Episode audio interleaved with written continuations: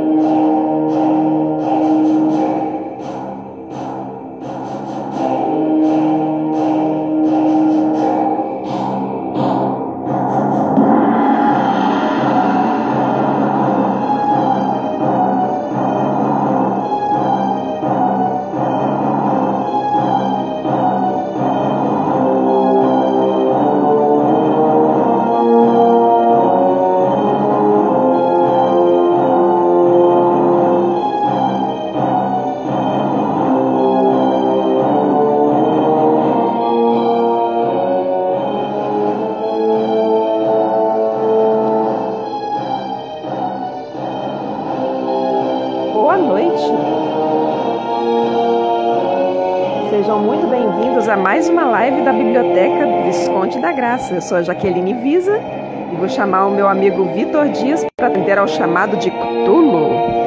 Daqui a pouco eu explico por que, que eu estou pronunciando desse jeito, tá? Para os aficionados de plantão. Vou o.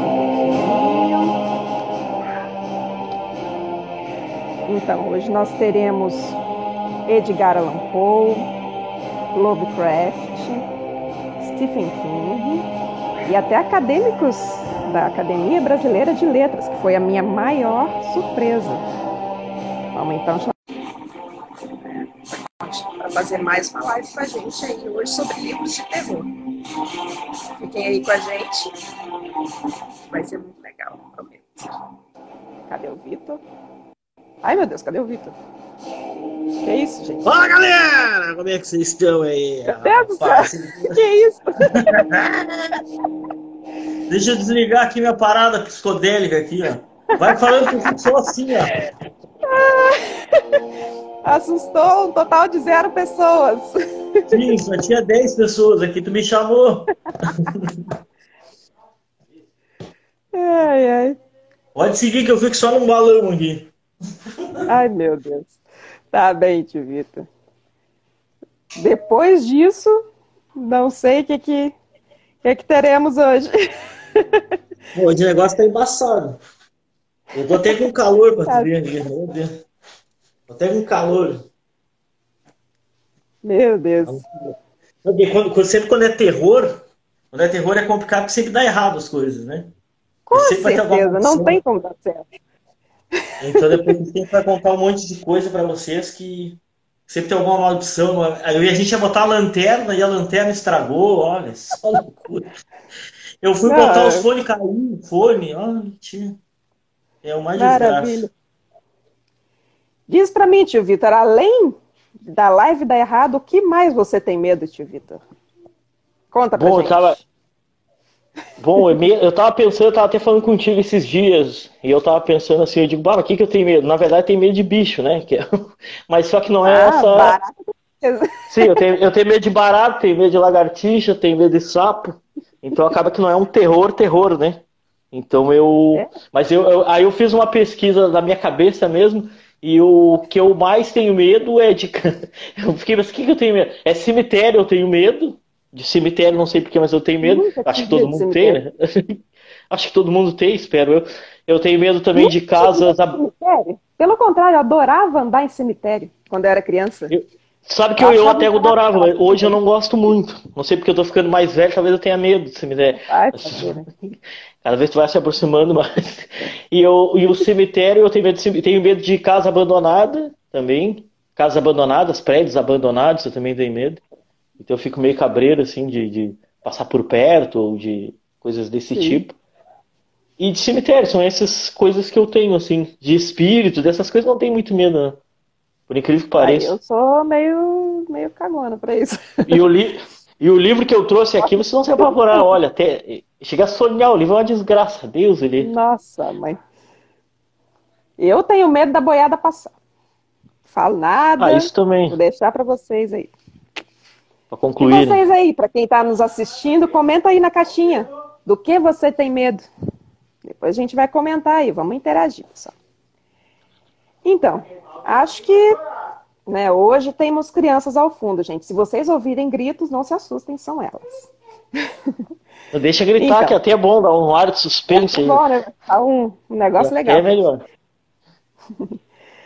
bom, acho que a gente não, não podia começar com outro senão ele, né? O grande mestre do terror, que é o Edgar Allan Poe. Acho que, claro, não foi ele que começou, né? As narrativas aterrorizantes, mas com certeza ele revolucionou o estilo, né? E a gente tem alguns alguns livros dele, né? Eu tenho esse aqui, né? vai aparecer espelhado aqui, mas amanhã, como vocês sabem, ele vai estar no nosso resuminho, que sai toda sexta-noite. E para quem está ouvindo o podcast, para quem vai ouvir o podcast, né, que sai domingo à noite agora, né? Todos os as nossas lives agora vão virar podcast. Espetáculo, né? É, chique. Para quem estiver ouvindo o podcast, né, vai vai estar tá lá no, no post do Instagram que sai na sexta-feira sempre, né? Pois então, é, o Edgar Allan Poe, né, eu falei do romance dele no, no, no, na live passada, né, que era um romance de suspense, né, e tudo. Ele escreveu praticamente em todos os gêneros e subgêneros do terror, né? É, mistério, falou de aparições sobrenaturais, né? Animais, é, esses animais amaldiçoados, né? Malditos. E, e aquela coisa, assim, é, falou, é, escreveu sobre mistério também, ele foi um dos pioneiros do, do gênero do romance policial, né, que são detetives investigando crimes e tudo, né, e, mas sempre com esse teor, assim, misterioso, às vezes macabro, né, é, mas ele não, não foi reconhecido em vida, ele só foi é, ser reconhecido após a sua morte, e ele morreu pobre com, aos 40 anos, né, é, um dos, dos trechos que eu quero ler para vocês, é, hoje eu vou ler um trechinho dele, porque é, o Edgar Allan Poe, ele era, ele só escreveu um romance, o resto do, do, do trabalho dele eram ensaios, é, contos, poemas e tudo. Tem até um poema dele muito famoso, o Corvo, né, que foi filmado pelo, pelo filho do, do, como é que chama, do Bruce Lee, né? E ficou muito famoso porque ficou como se fosse uma maldição, porque o, o Brandon Lee, ele morreu baleado durante as filmagens. Então, assim, tem toda uma, uma aura de mistério em torno desse, desse poema, né? Que é um, um cara chorando as pitangas lá com, com um corvo que estava pousado na janela dele, e tudo que o corvo, eh, a cada estrofe o corvo respondia, nunca mais, né? Então, assim, é bem, bem macabro. É, então, assim, como os contos são curtinhos, se eu falar muito deles, eu vou dar spoiler. Então, eu vou ler um trechinho de um conto dele, chama A Queda da Casa de Usher. Usher, enfim, Usher. Uh, que é bem, bem macabro, assim. Olha só. Escuta aí. Acha que eu não escutei? Sim, escutei, já venho escutando há muito tempo. Há muito, muito, muito tempo. Muitos minutos, muitas horas, muitos dias eu venho escutando, mas eu não ousava. Ai, tenha, tenha pena de mim, do infeliz miserável que eu sou. Eu não ousava, eu não ousava falar. Nós dois a enterramos viva nessa, naquela cripta que lhe serviu de túmulo. Né? Só por aí vocês já devem imaginar o, o teor do conto, né? bem, bem macabro, assim. E o segundo, eu vou falar de dois dele, porque Edgar Allan Poe não dá para falar de um só. O segundo é um conto que ficou muito famoso e meio que alimentou, né, no, no século XX, toda todo uma, um mito, né, em torno dos gatos pretos, coitados dos gatinhos, né? Eu que sou gateira, né, não, isso não, não, dá, não é muito legal. Mas mas foi esse conto que deixou o, o gato preto, né? Não todos os gatos, como era antigamente, mas o gato preto, como um animal assim, né? Que o povo não gosta muito. Esse gato, esse, esse conto é o seguinte: um casal feliz, recém-casado, ele tinha, eles tinham vários animais de estimação, né? E, e, entre esses animais, um gato preto. Aí o marido, né? É, que no conto acho que não fala o nome, ou fala depois, não me lembro bem. O marido, ele, ele fala que a doença dele tinha uma doença terrível que foi evoluindo, que, que depois fica claro que é o alcoolismo, né? Ele, ele era alcoólatra e, e, essa doença foi crescendo cada vez mais, e ele foi ficando cada vez mais irritadiço, mais maligno, mais, né, é, que é algo que acontece, inclusive, né, com pessoas que são alcoólatras, algumas pessoas, né. E aí ele começa a bater nos animais, bater na mulher, e, e um dia ele, num acesso de fúria, ele arranca o olho do gato. O gato, coitado, né, se recuperou aos pouquinhos, ele ficou muito mal, pá, o que, que eu fiz, né, mas aí, na mesma noite, ele foi para a taberna de novo, encheu a cara de novo, né? Porque para curar ressaca, né? Só outra, outra dose, né? E voltou a, a ficar enlouquecido de novo. E com isso, ele chegou em casa e, e pegou e enforcou o gato.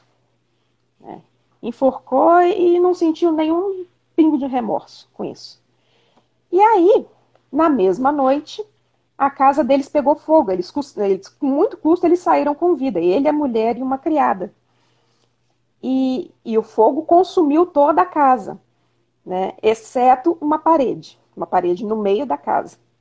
E aí, quando as pessoas foram lá, quando ele chegou na, na casa que, tá, que havia sido incendiada, as pessoas estavam curiosas olhando aquela parede que não tinha queimado e dava para ver na parede a figura de um gato preto desenhada pela fuligem, né?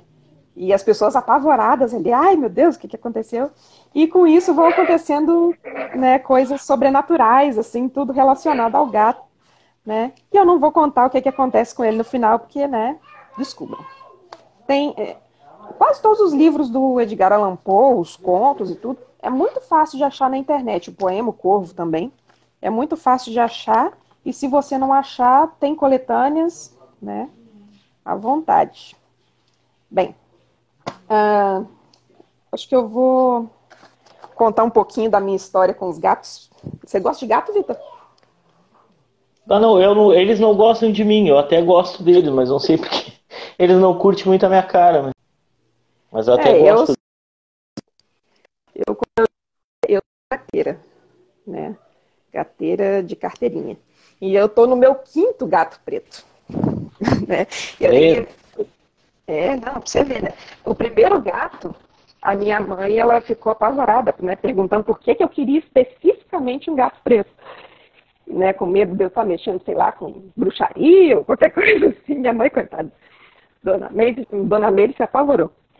Mas no fim das contas, a minha motivação não tinha nada a ver com isso, né? A minha motivação era porque geralmente os gatos pretos, justamente os gatos pretos, eles são os únicos que as pessoas não querem adotar, né?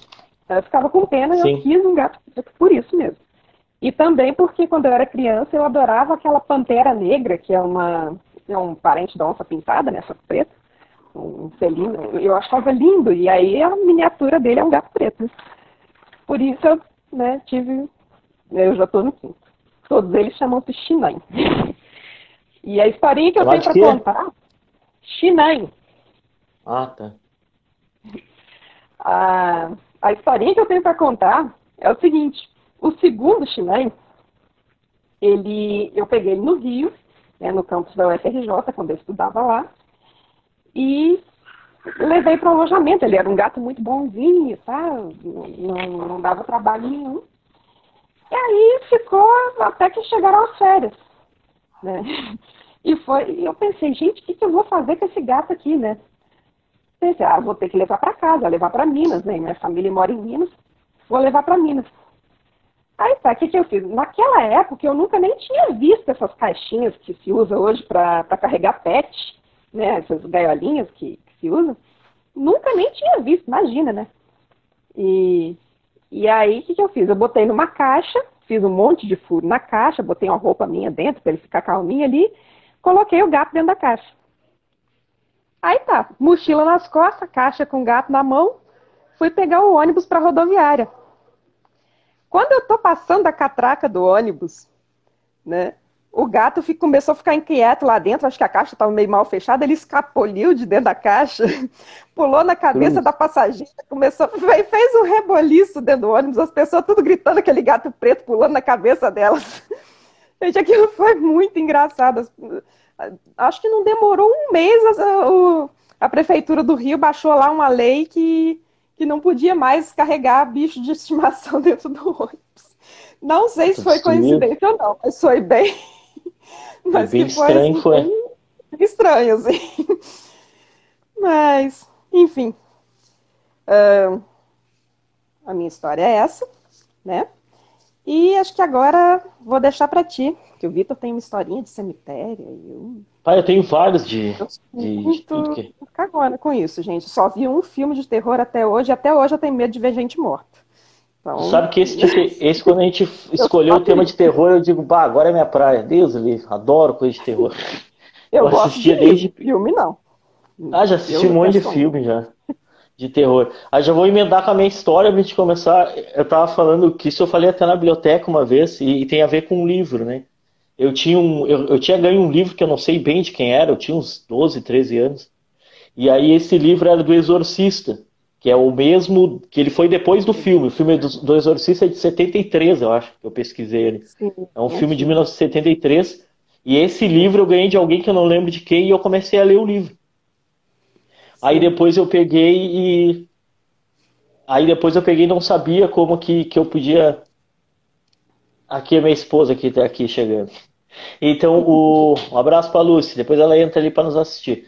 Então, esse ah, é? livro, eu, eu comecei a, a, ler o livro e começaram a acontecer coisas estranhas. Quando eu era adolescente, hoje eu já achei que era, tipo, é, coincidência, né? Hoje, hoje eu já fico relativizando tudo. Mas na época, por exemplo, meu irmão, ele, ele torceu um dedo da mão, eu torci o pé jogando futebol, e aí depois eu falava pro meu irmão, ah, tô lendo esse livro aqui, ele dizia, isso aí, esse livro é maldito, cara, tu vai ver. Porque na época você não tinha, não tinha internet, né? Então tinha vários contos e lendas de que quem que as pessoas que gravaram o filme do Exorcista quase morreram, que a outra não sei o quê, inclusive alguns são reais mesmo. E, e aí que, a, que, que, no estúdio, tô, prendeu fogo no estúdio, e aí eu comecei a achar, tá, aquele livro eu acho que ele é amaldiçoado, não sei o quê. Aí o meu irmão pegou e disse, ó, oh, tu tem que jogar esse livro fora, cara. Aí a minha mãe se queimou com, com uma panela e eu disse, ah, agora deu. Acho que esse livro tá amaldiçoando a minha família. Aí eu peguei o livro e eu e meu, meu irmão, a gente botou ele no...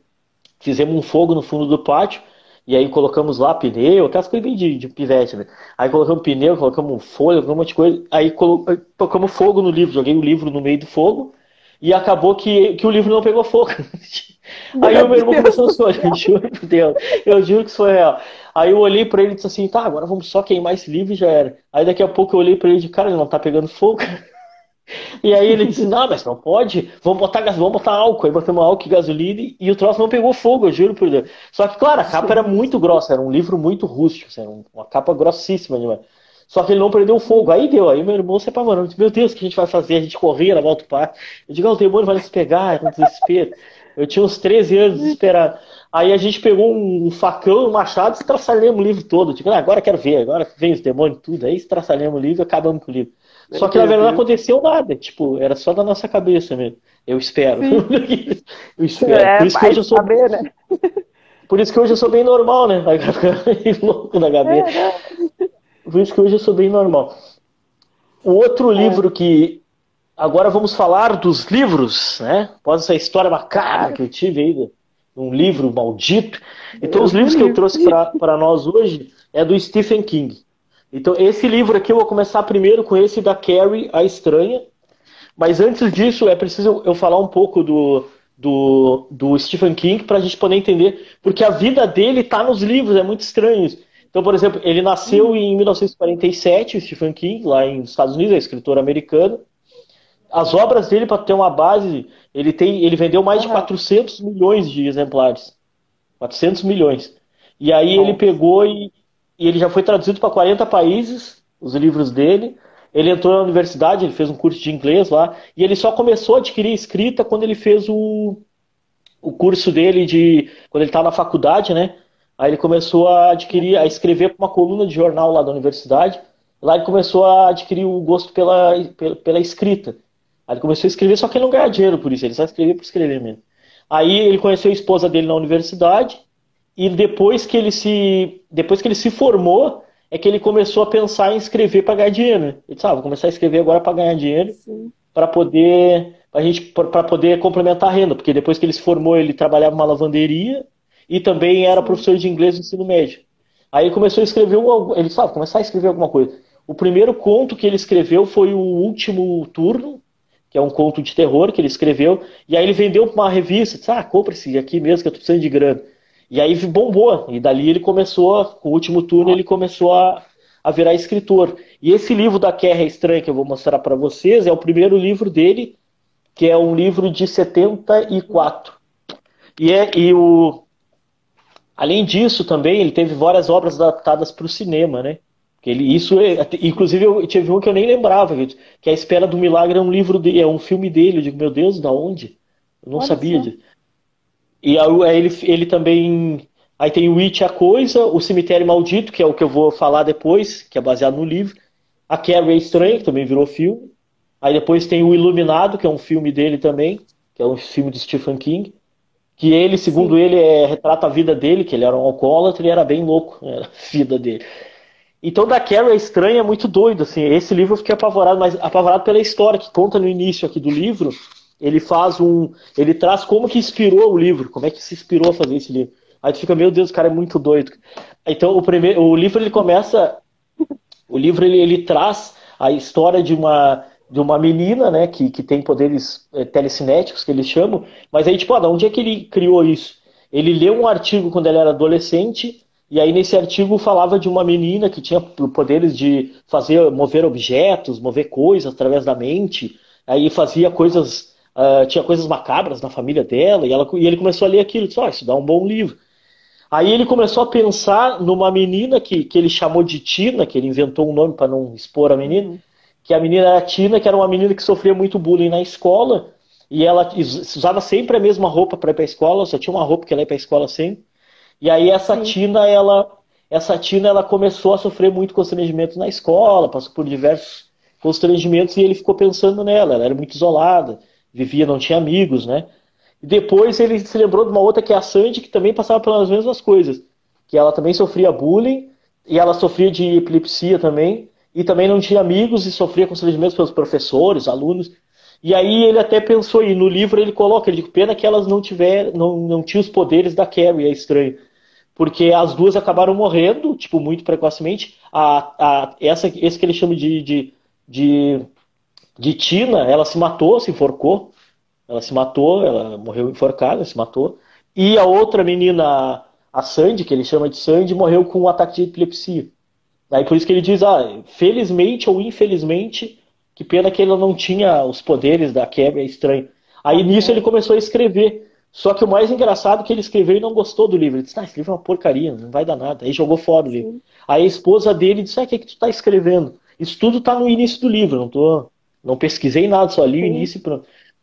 Aí ele disse, aí a, a, mulher dele, a esposa disse, pá, por que, que tu não, tu não tenta fazer um. Por que, que tu não está escrevendo mais? Ele disse, não, eu não gostei do livro, joguei no lixo. Aí ele foi lá, buscou, ela foi lá, buscou o, o, manuscrito que estava na lixeira, começou a ler, adorou e disse para ele, não, esse livro vai, vai ser um espetáculo, toma ele, continue escrevendo. Aí ele escreveu o livro e foi o primeiro lançamento dele que bombou, tipo, vendeu mais de Sim. um milhão de cópias em um ano apenas.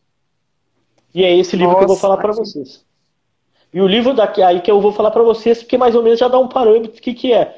Mas basicamente tudo isso que eu falo dos livros, as pessoas falam, ah, tu dá muito spoiler. Para... Na verdade é que já consta aqui, tipo, na contracapa, na orelha. Então se tu for Sim. comprar a livraria, já vai estar tá aqui. E às vezes está atrás até mais coisa, tipo, oh, para que falar isso já? Então conta a história de uma menina que ela tem 16 anos, é uma adolescente, que ela, ela como, como as outras meninas da vida do, do Stephen King, elas viviam isoladas, passavam constrangimentos na escola, sofriam muito bullying na escola, e também ela, ela não tinha amigos, né? E ela tinha a mãe dela, que era uma fanática religiosa, que não deixava ela fazer nada. Inclusive, tudo era coisa do demônio, tudo ela não podia fazer, porque o demônio ia tomar conta dela. Ela tinha, quando Sim. ela fazia os pecados, ela tinha que ir para. tinha que ficar rezando dentro de um, de um, de um armário que ela mandava ficar de castigo rezando lá. Então isso tudo complicou a vida dela, não conseguia viver uma vida de uma adolescente de 16 anos. Só que aí ela Sim. começou a passar por muitos constrangimentos na sala de aula, com, por professores, por pessoas uh, ligadas a ela ali. Só que tem um detalhe: neste caso da ficção, ela tinha poderes sobrenaturais que ela conseguia mover coisas, objetos, animais através do poder da mente. Principal, que eles chamam de que ela tinha poderes telecinéticos, né? Então Sim. ela conseguia fazer essas coisas, principalmente quando ela estava sob pressão, né? Ela fazia essas coisas se movimentarem e fazer isso tudo.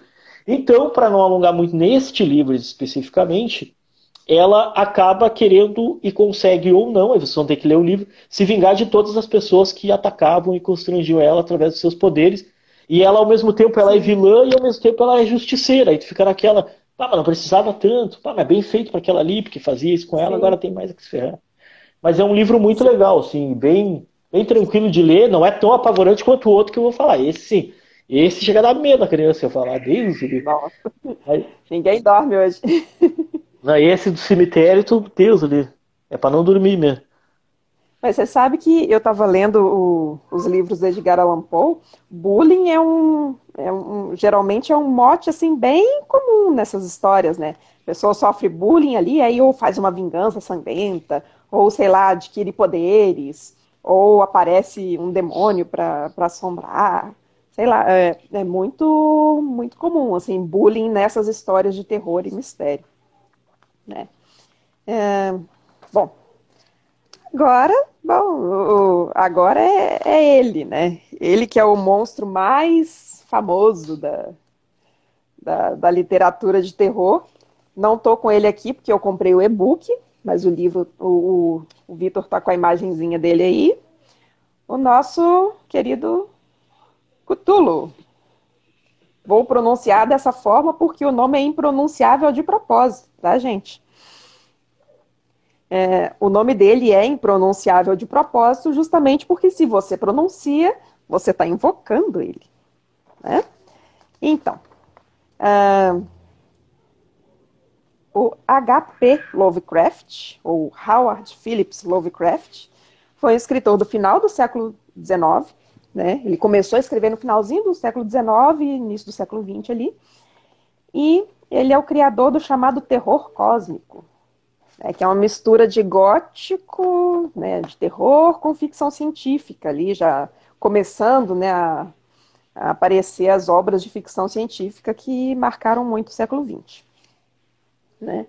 Ele criou uma série de, de livros e de contos né, com criaturas míticas né, que, eh, e milenares que governavam a Terra há milhares de anos atrás e vieram do espaço. Né? Então, é, e um deles, assim, que é o mais famoso, é o Cthulhu, né, que é um. É, ele descreve no livro como uma mistura de um, um, ser humanoide. Olha ali. Olha ele aí, ó. Bonito esse rapaz. Olha só.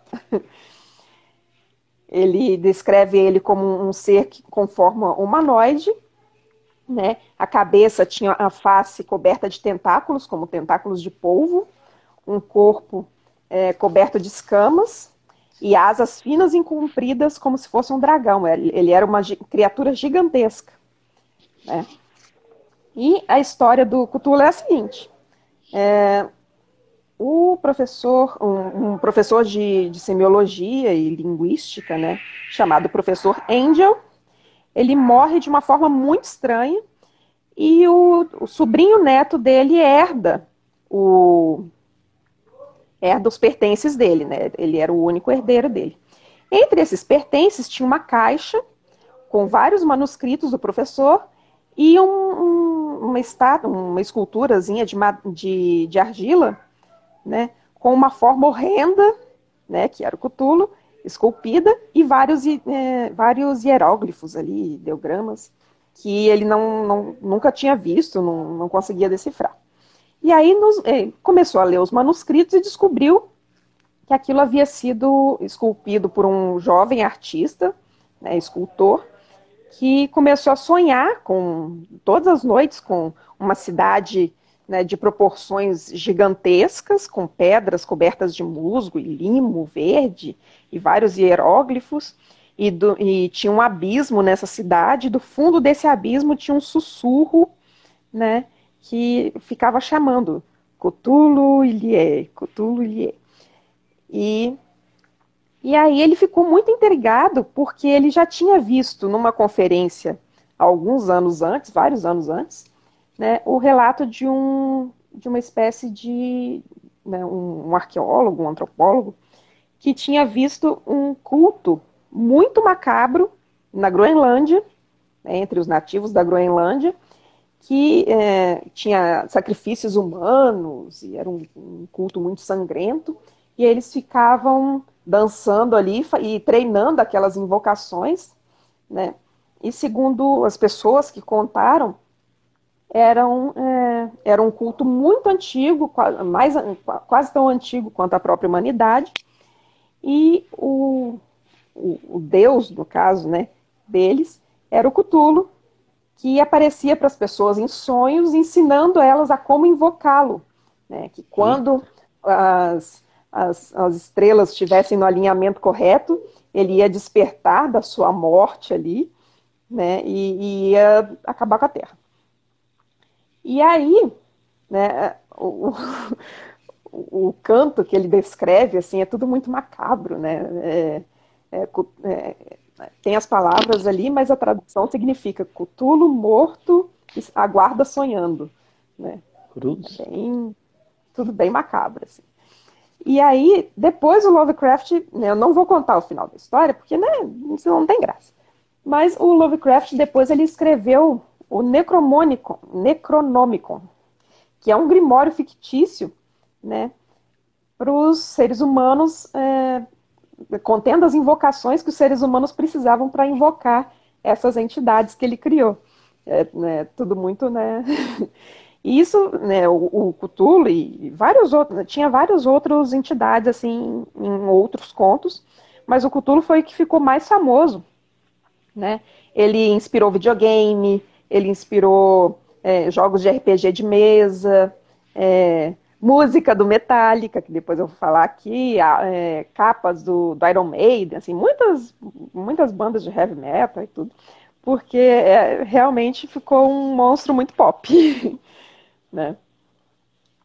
Então, acho que a princípio do Lovecraft é isso. Existem vários outros livros, a gente tem na biblioteca o. Ai, agora fugiu o nome, mas a gente tem um outro livro dele na biblioteca. O Relato de Charles Dexter Ward. Ward. Enfim, é um livro dele que tem lá na biblioteca. E não esqueçam, pessoal, de colocar aí para nós, né, na caixinha, caso vocês queiram, do que, que vocês andam tendo medo. Vamos comentar aí depois. Aproveitem para participar da nossa live. É, e agora vocês vão ficar com medo do livro que eu vou falar, porque Deus o livro. Que livro desgraçado esse, credo. Esse aqui é o livro que eu vou falar ah, agora, que é do Stephen King, é O Cemitério, o nome do livro. Ele, quando eu li esse livro, eu digo assim, meu Deus do céu, esse cara é muito psicopata. Esse cara é muito louco. Esse, e aí eu, eu li esse livro e eu pensava assim, eu digo, eu acho que eu já. Eu, tipo, parece, parece estranho isso. E aí eu descobri que tem um filme que é O Cemitério Maldito, que é um filme dele, né? Que é, que é do. adaptado da obra dele, que é de 1989 Sim. esse filme, O Cemitério Maldito, e que até os críticos dizem que foi um, um filme bem fidedigno ao livro. E depois fizeram uma versão de 2019 que aí ficou uma porcaria, porque você não gostou muito. Mas o, esse livro do Stephen King, O Cemitério, ele traz a história de Louis Creed, que é um médico que mora em Chicago, e aí ele se muda, ele consegue lá um emprego numa universidade, e ele se muda para uma cidade do interior, que acho que é Maine o nome da cidade. Lá ele vai, levar, ele vai morar com a família numa, numa casa, uma casa gigante, com um terreno enorme. E essa casa dele, ele mora com a. Ele tem uma esposa, duas, dois filhos, duas crianças, né? E mais um gato que ele chama de Churchill. Que esse é meio que central do personagem, é um gato que é o personagem principal do, o negócio, porque é o que dá todo ali o start para começar todas as histórias macabras e malucas dentro disso. O, aí o Luiz, esse, ele, ele aluga a casa, ele chega no dia lá, ele olha que a casa fica perto de uma rodovia, já precisa imaginar o que pode acontecer, uma rodovia onde passa caminhões e carros a alta velocidade ali. Com duas crianças pequenas, você já imagina que maravilha. E do outro lado da, da rodovia morava o, o senhor uh, Judy Crandall, que é um, um, um, senhor de idade que ele mora com a, com a sua esposa, e ele já tem, acho que 83 anos, e ele conhece todas as tradições da cidade, conhece tudo que, que já passou por lá, todos os, os locais apropriados e inapropriados da cidade. E aí ele chega no primeiro dia, já conversa com o Luiz Creed e diz para ele, ah, você, depois eu vou mostrar para vocês ali o, o, terreno de vocês, tem várias florestas, várias coisas aqui, que é tudo perto da casa de vocês, num bosque ali que eu vou mostrar. Quando vocês estiverem mais descansados, eu mostro para vocês. E aí disse para a menina, que é a guriazinha dele, que é a Ellie, diz assim, ah, tu, inclusive a gente tem um cemitério de bichos lá nessa perto da tua casa, que é um cemitério que as crianças colocam os seus animais de estimação quando eles morrem tentando atravessar a rodovia.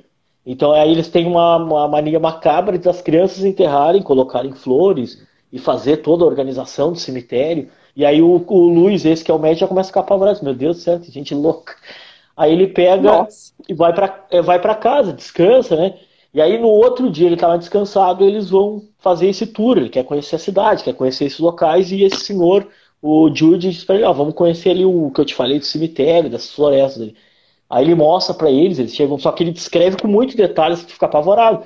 É uma coisa tipo assim, aí ele pisou num galho, aí o galho quebrou, aí o galho não sei o que, tu começa, meu Deus, o que vai acontecer alguma coisa, eu não sei o que, daqui a pouco, pá, sabe, é uma coisa muito detalhada. Que parecendo assim, falando, parece, ah, que coisa comum isso aí. E aí ele vai nesse cemitério dos, dos, dos bichos que eles chamam, mostra para eles, explica de novo. E aí ele diz assim, ó, tem um cemitério do outro lado, que é um cemitério indígena, que esse eu não aconselho vocês a irem, que é mais perigoso, é mais difícil chegar.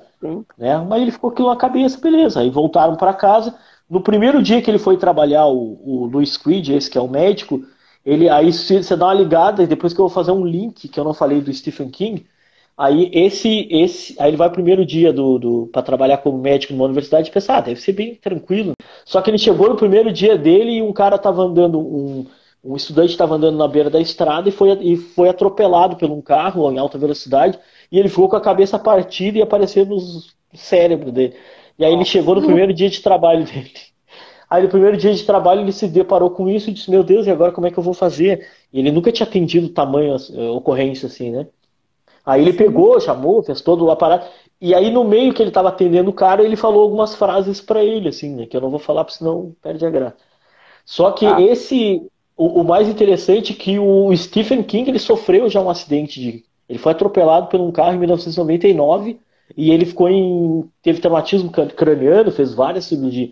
E ele coloca nesse livro ele, entendeu? Através desse personagem aí que foi atropelado.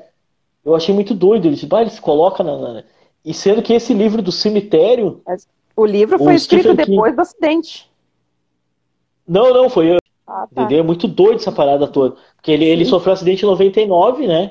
E, o, e, o, e no caso o, o, livro é de 83. E tipo, ele sofreu um acidente de. Meu Deus do céu, que loucura. Eu pensei, será que isso é uma premonição, alguma coisa assim? Vai e saber, o... né? Eu, eu, embora, embora procurei, ninguém fez essa relação. Eu digo, ué, será que só eu me liguei nisso? Sim. E, o, e esse Louis Creed, aí o mais interessante da pegada do livro para tu ver mais ou menos. Aí ele pega, volta para casa, apavorado, conta com, a, conta com a mulher, diz, olha, aconteceu no meu primeiro dia, o cara lá sofreu um acidente, apareceu o crânio dele, foi um horror, todo mundo apavorado, todo mundo atendendo, e o cara e ele acabou vindo a falecer, obviamente, porque não conseguiu sobreviver. E aí ele foi depois ele passou com a mulher, tudo mais, ele foi dormir. Quando ele começou a dormir, Aí isso eu achei muito doido. Bah, é, e é nessa pegada o livro inteiro. Aí ele vai dormir, quando ele, quando ele tá dormindo, assim, aprof... ele fica com um sono profundo, aí ele vê, ele olha na porta e tá esse cara sem a cabeça olhando para ele, assim. Aí o cara diz pra ele assim, ah, vem. Ele falou assim, vem assim, vem comigo aqui que eu vou te mostrar algumas coisas. Aí ele pensa, porque ele é muito cético, ele diz, ah, isso aí deve ser besteira, deve ser meu sonho. Beleza, vou, eu vou ir lá com esse cara. Só que ele tá de pijama e pé descalço. Ele sai dali de pijaminha, pé descalço vai atrás do cara. Aí o cara começa, começa a fazer com a mão, vem, vem, vem, me siga. Aí, inclusive, eu achei engraçado que ele. Aí o, o cara esse sem cabeça atravessa a porta e ele vai atravessar e bate na porta. Eu tipo, ué, que estranho. Aí ele abre a porta e pensa, ah, isso aí deve ser coisa do sonho, não dá nada. Aí ele segue caminhando atrás do cara, ele, ele vai nesse mesmo cemitério. Ele, ah, tô sonhando, não dá nada. Aí ele vai Sim. pisando no. De pé descalço, ele vai pisando na lama, nas folhas, nos galhos, vai pisando em coisas nojentas, assim, e vai indo até o cemitério dos, dos bichos.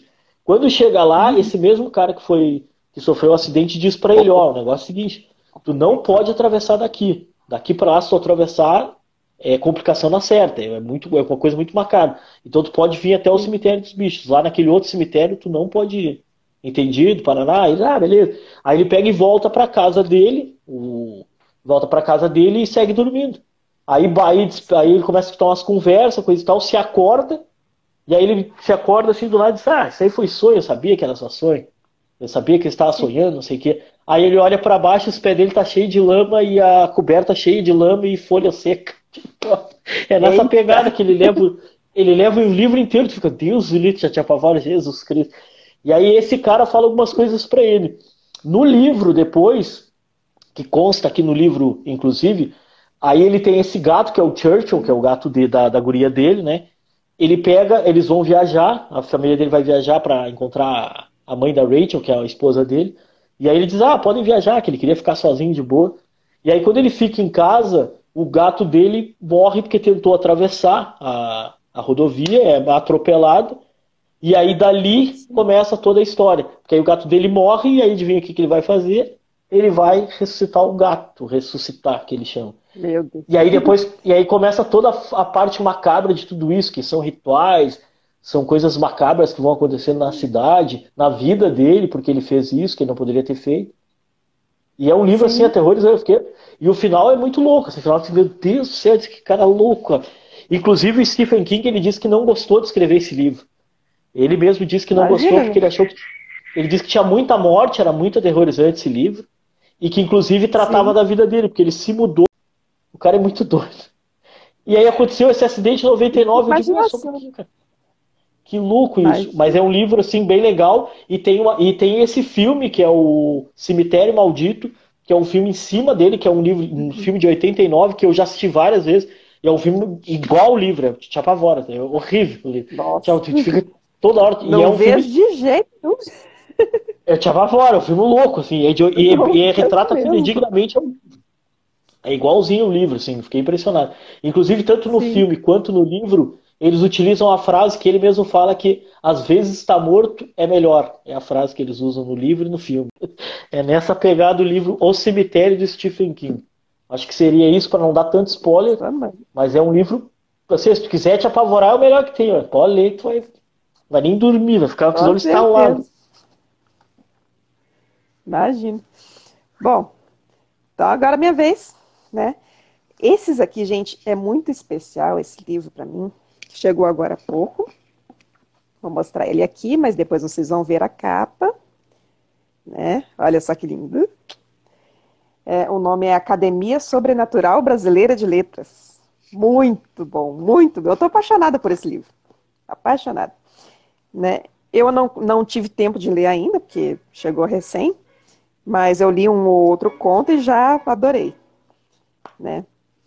Um deles, inclusive, que foi o que eu mais gostei, assim, que eu li, que é do João do Rio, né, que é, um, é quase todos os, os, autores desse livro, eles são é, acadêmicos da Academia Brasileira de Letras ou patronos das cadeiras da, da academia.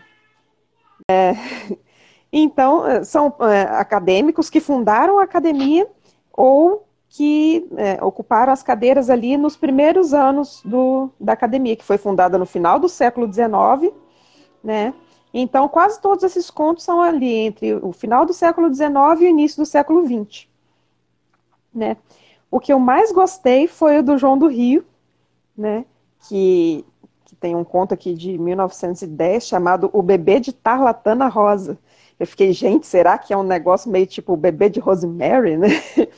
Mas não, é, é, bebê, no caso, era uma pessoa fantasiada de bebê, e tarlatana rosa, tarlatana é um pano, é um tecido, daquele tecido que se faz fralda, né? Então, é, ele estava tá vestido com aquele tecido de fralda rosa, né, vestido de bebê. Então, assim, o que eu achei muito, muito, muito legal é que é do início do século XX, então ainda tem aquela aura, assim, de, é, de gótico, né, de dandy, de, né, de boêmio, né, e, e é uma história de terror de carnaval. É muito boa, muito, muito boa. É, acho que quem puder, gente, compre esse livro que é fantástico. Da, é da editora Dark Side, é uma coletânea. Tem conto de Machado de Assis, tem até de uma, de uma mulher que era escritora na época, a, é chama Júlia Lopes de Almeida, que ela, é, ela era uma intelectual da época, escritora, e ela participou de, de quase todas as reuniões para a fundação da academia, foi uma grande entusiasta da, da inauguração da academia, e na hora da inauguração ela foi barrada, né, por ser mulher, ela não pôde ocupar uma das cadeiras por ser mulher. Então esse livro aqui ele traz vários contos dela como uma forma de fazer justiça a esse fato. Mas o conto que eu quero é, comentar com vocês aqui é de uma outra imortal, essa mais atual, que é a Lígia Fagundes Telles, que é uma das minhas autoras preferidas. E ela tem contos assim, é, tem uma coletânea dela, que é Venha Ver o Pôr do Sol e Outros Contos, que é essa aqui. É, quase todos os contos são assim, meio sombrios, né? Às vezes até meio engraçados, mas com, com um arzinho meio sombrio. Como, por exemplo, esse do do noivo que não se lembrava que era o dia do casamento dele. Eu falei, gente, mas como assim eu vou casar? Com quem que eu vou casar? Eu não estou sabendo disso. e ela e tem vários contos assim, mas o que eu mais gosto, né, que é, é um conto bem famoso dela, é Venha Ver o Pôr do Sol. Que é que é, o enredo dele é basicamente o seguinte: depois de convidar Raquel insistentemente para um, um novo encontro, o Ricardo, né, finalmente a Raquel aceita o, o convite do Ricardo para um, um novo encontro. Né, ela era ex dele, né? E aí ela aceita o convite e quando ela chega ela fica espantada porque o local do encontro era um cemitério, né? Eita. E aí, é, e aí ela, gente, mas você, você, tá, você tá louco, né? O que, que eu vou fazer aqui nesse cemitério contigo? Ele, não, não, eu, eu te convidei porque eu, você sabe que eu ando muito pobre, ando muito. Né, eu nunca tive dinheiro para sustentar os seus luxos, então. Né, eu sou muito pobre, então eu queria te, te proporcionar um encontro romântico. Né? E aqui nesse cemitério, é um cemitério que está abandonado, então você não precisa se preocupar que não vai entrar cortejo aqui, ninguém vai descobrir que você veio, né? E que era um cemitério abandonado mesmo, né?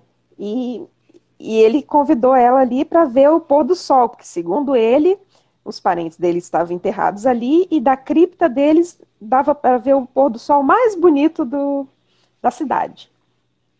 Aí ele fala: ah, você vai ver o pôr do sol mais bonito da sua vida. E eles vão entrando e caminhando pelo cemitério, que era muito comprido, né? Eles vão caminhando ali até que eles chegam na, numa capelinha. Ele abre o portão da capelinha e tal, eles entram e, e aí ele, ele insiste com ela. Ai, vem cá ver, aqui está enterrada a minha mãe, a minha priminha que eu amava quando eu era criança, e ela entra e tal. E aí, não vou contar para vocês o pôr do sol que ela viu, porque né, vou deixar para quem quiser ler. É um conto também. O bom desses contos, gente, é que são contos curtinhos. Então, se você não quiser ler o livro inteiro, você lê um conto, outro, né? É muito bom. E, e, eu fiquei realmente surpresa, porque a tradição brasileira é, do, é mais do realismo ali, né? Crítica social e tal. É muito difícil você encontrar. Hoje em dia, né, ainda tem mais, mas é, a gente nem imagina, né? Machado, esses, é, esses escritores mais clássicos da literatura brasileira tenham contos de terror tão bons, né? falando de, de coisas sobrenaturais, de coisas fantásticas, e, e eu achei muito legal. Bom, acho que da minha parte é isso. O Vitor vai trazer, acho que uma dica, né? Isso. Do, do nosso participante Aluno. do Clube do Livro. Agora nós temos Isso. dicas do nosso, dos nossos participantes também que nós vamos trazer para vocês. A indicação é do Guilherme Botelho. Eu, eu me apavorei com o livro, até de pá, que loucura isso, cara. O livro é. é Demonologistas, é o nome do livro, Demonologistas, da editora Darkside, essa que tu falou aí também, que é do ano de 2016 o livro. Deixa eu pegar a capa aqui para mostrar para vocês. Inclusive, para quem gosta de terror, essa editora é um espetáculo, porque são só livros de terror e mistério. Então, esse aqui é o livro, aí. e aí conta a história, na verdade, do, do. Conta a história deles, do casal, que é o Ed e Lorraine Warren, que eles chamam. Que uhum. é um casal que, que eles fazem. Eles, digamos, eles, faz, eles fazem alguns casos de, de de, de coisas de demônios, de postergais, de não sei o quê. E aí eles fazem esses. Eles vendo esses mistérios aí, né? E eles já fizeram. Sim. Eles trabalham com isso há 60 anos já. Nossa, eles trabalhavam, eu, né, eu já tinha enlouquecido. Não, eu, eu quando eu li o negócio, eu digo, eu digo, Jesus Cristo, que loucura. Aí eles, viviam disso, então. Eles passaram a vir. A, o trabalho deles, digamos, eram esse: era desvendar casos de possessão de demônios, de, de espíritos, de atividades paranormais. Então eles, eles eram chamados, e eles eram chamados na né, tipo casa mal assombrada, eles iam lá para ver essas coisas que eles iam que eles iam estar tá fazendo lá. Então ele foi escrito pelo Gilbert Bright, que é o autor, que é o autor né, desse livro, mas é conta a história deste casal que é o Ed e Lorraine Warren. E aí ele fala também que aí eu disse, bah, que loucura. E esse livro ele inspirou três filmes, né? que é Invocação do Mal, que é um filme, Annabelle, que é um outro filme, e depois O Horror em, em Amityville, que são os três filmes Sim. inspirados na vida deles. Na, na, no caso, nos, nos casos que eles desvendavam lá. Eu digo assim, meu Deus do céu. E, inclusive, eles têm, inclusive no próprio livro, eles têm ali o. Eles contam que eles ficaram com alguns objetos de onde eles iam lá desvendar esses casos, e a boneca Annabelle estava com eles lá. Eles ficaram com a boneca. É um troço louco. Eu olhei o cemitério e digo, pá, o cemitério é um livro horroroso. Quando ele se diz isso aí, Deus o livre, que isso é a história real, entendeu? Imagina. A história real de um casal que, que vai desvendar lá algumas histórias de espíritos, de fantasmas. Eu digo, nossa, que casal bem tranquilo. Eu nem cheguei a ver se eles tinham os filhos, né? Se tiver Jesus Cristo. Ai, espero que não. Cheguei... Eu digo, se tivessem filho de Jesus Cristo. Mas eu acho que seria essa dica do Guilherme Botelho. Então, todas as pessoas que tiverem dicas, mandem para nós que a gente vai estar tá falando aqui do, da dica de vocês em cada live. Coloca aí no, no resuminho de amanhã, para quem quer ver. Se tu vai falar as tuas dicas, tu quer que eu fale as minhas? Não, acho que é as suas primeiro. Então tá. As dicas Sim, que eu tenho para vocês é da série, a série Stranger Things, que é uma série da Netflix que embora eu vou dizer, ó, isso não é terror, ela tem os, ela é um terror dos anos 80, é né? Mais suspense, ela... eu acho, né? Isso, mas ela, ela tem uma pegada de terror, inclusive eu li várias coisas que ela disse, não, ela é terror porque ela é um terror dos anos 80, que o terror dos anos 80 ah, é diferente do que você vê agora. Claro. Então por isso que porque tem uma pegada de monstro, de atividade paranormal, de realidade paralela, entendeu? Então, ela, e basicamente Stranger Things, quem já não assistiu, quem já assistiu, são três temporadas que tem na Netflix. Conta a história do. Começa com um rapaz que é o Will, que é um, um pré-adolescente, que ele, ele, ele desaparece e aí os amigos começam a ficar atrás dele para procurar ele. E depois eles descobrem uma outra menina, que é a On, que é a 11 que eles chamam, né? Ou Eleven para, em inglês. Eleven. E essa menina uhum. tem. Essa menina tem os poderes paranormais que nem ela quer é estranho. Ela consegue mover as coisas com objetos, coisas, e através da mente ela consegue se comunicar com as pessoas. Então ela tem esses poderes também que ajudam eles a entender onde é que o Will foi parar. Que eles chamam Sim. do mundo invertido, inclusive. E é legal porque traz uma pegada dos anos 80. Tem videogame dos anos 80, as roupas dos anos 80. Sim. É uma série retrô. É, é uma série bem legal que eu gosto muito e que estou esperando a quarta temporada e que não chegou ainda. E a última dica é o canal no YouTube do Rafael Ferpa, que é um canal de vídeos de atividades paranormais, de espíritos, de monstros, de coisas bizarras que ele tem no canal no YouTube tem acho que 2 milhões de inscritos no canal. Nossa. E agora ele também. E agora também ele vai, ele vai em lugares assim, tipo, se tu, se naquela casa que você tem. Aqui na minha, por exemplo, assim, aqui na minha cidade tem uma casa que todo mundo diz que é mal assombrada. e saiu nos jornais, né? Ele pega uma câmera, vai ele e o amigo dele nessa casa dormir lá para ver como é que funciona. Que ele fala que é um outro canal. cara é bem louco. Então esse canal é o canal no YouTube do Rafael Ferpa. Então essas seriam minhas duas, duas dicas de hoje. Eu vi um canal esses dias, eu estava é, lendo ali o, o, o, conto do João do Rio, e, e eu me deparei com uma palavra que eu não conhecia, que era íncubo. Que depois eu fui descobrir que é um demônio uh, que tem, assim, um demônio sexual que suga a vida das pessoas, assim. Então, que isso? É, o negócio é muito louco. E aí, com isso, eu descobri um canal no YouTube também, chamado. Uh, como é que chama? É, Histórias Sobrenaturais. Acho que é isso. Amanhã eu coloco direitinho nas dicas.